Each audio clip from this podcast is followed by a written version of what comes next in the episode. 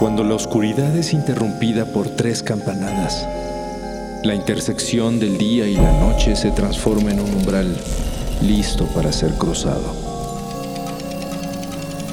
Cierra los ojos, abre la mente.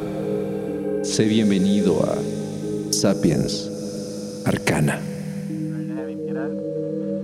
Roger, flight, we're go. He's got some uh, nice elevated rates, which we expected, and uh, he, he's really speeded it up, but he looks great. Let's go. Es junio de 1965 y la negrura del espacio se siente fría. Los astronautas de la misión Gemini 4, James McDavid y Ed White, flotan en órbita sobre el noroeste del continente africano a más de 200 kilómetros de altura, cuando de pronto descubren algo que jamás imaginaron. Un ojo. Ellos observan al planeta con mucha atención, pero desde la árida superficie del desierto del Sahara, la Tierra los está observando de vuelta. Situado cerca de la ciudad de Oudane, en Mauritania, en uno de los lugares más ocultos e inhóspitos del planeta, puede verse claramente desde el espacio esta majestuosa estructura geológica.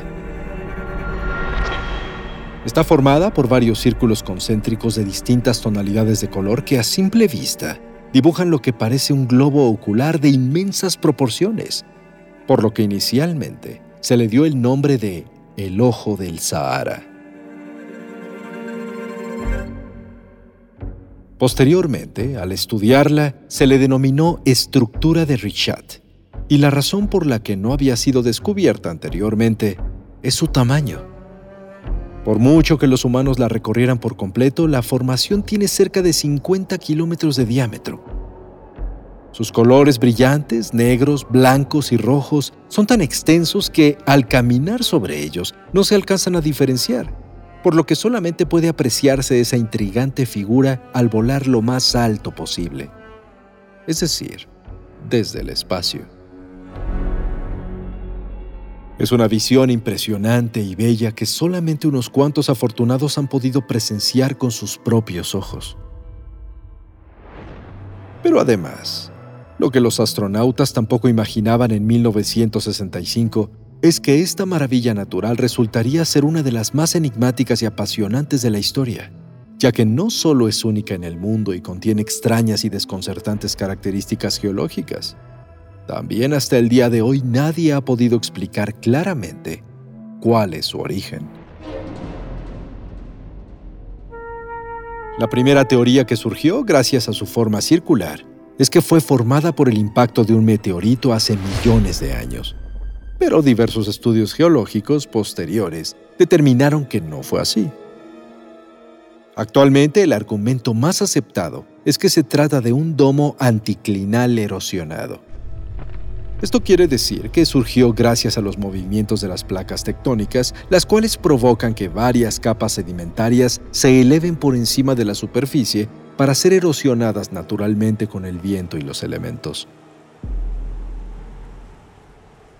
Esto tiene un efecto muy curioso, ya que las capas más recientes del ojo que surgieron hace cerca de 480 millones de años se quedan en las orillas. Y conforme avanzamos hacia el centro, las capas se vuelven más antiguas, hasta llegar a un punto en donde podrían tener casi 2.500 millones de años de antigüedad. Pero esta teoría también tiene sus detractores. Hay evidencias de roca volcánica, calizas, dolomías, basalto y otras rocas de distintos tipos que producen patrones de color impresionantes alrededor del centro del ojo. Y en su interior se han descubierto yacimientos de gas y petróleo. Por lo que la formación de este enigmático lugar podría tener relación con otros fenómenos naturales que ni siquiera imaginamos. Tantas son las variantes de rocas y elementos que esta estructura brilla y cambia de color de forma drástica dependiendo de la hora del día y la estación del año en la que se esté observando. A veces predominan los tonos verdes, a veces rojos, violetas, marrones, amarillos y un sinfín de tonalidades intrigantes. Pero más allá de la geología, existe otro misterio que muchos han estudiado minuciosamente, ya que el ojo del Sahara no es solamente una maravilla natural. También hay un gran número de investigadores pseudocientíficos que proponen que podría ser el sitio original en donde se encontraba la mítica Atlántida. Y es que, al estudiar las descripciones de aquella antigua y poderosa civilización perdida que, según el filósofo Platón, existió y desapareció hace miles de años, nos encontramos con similitudes interesantes.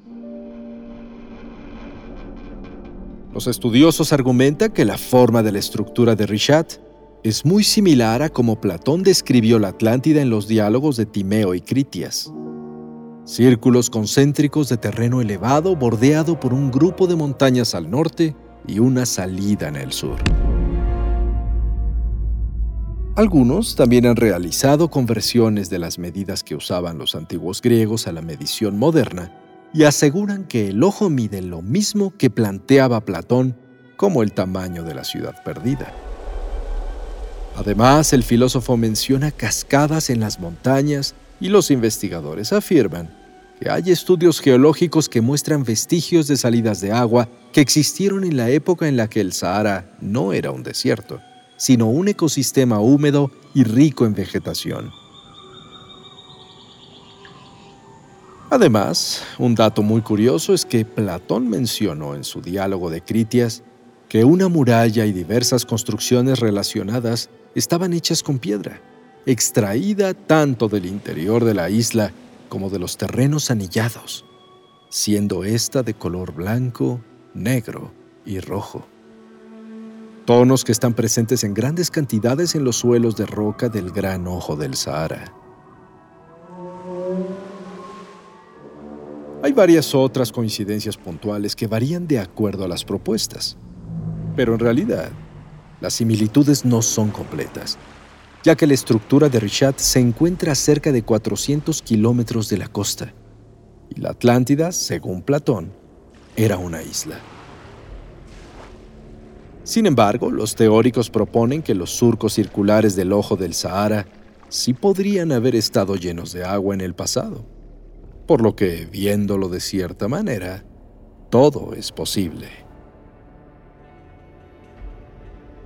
¿Será que durante milenios hemos estado buscando en el fondo marino lo que siempre estuvo a la vista? Bueno, desde el espacio. Por supuesto que esas no son las únicas teorías.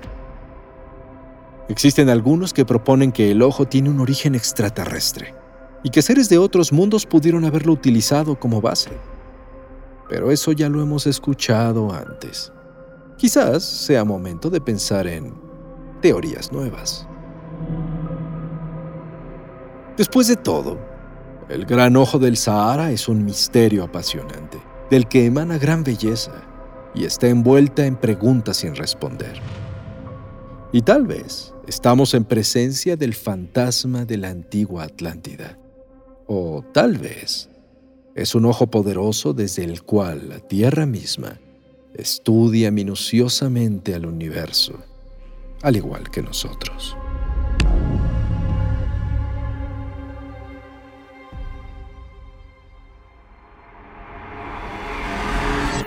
El umbral se cierra hasta que la luna lo vuelva a abrir.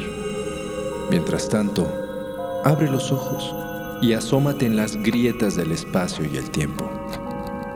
Y si te atreves, descubrirás qué hay más allá de lo que consideras real.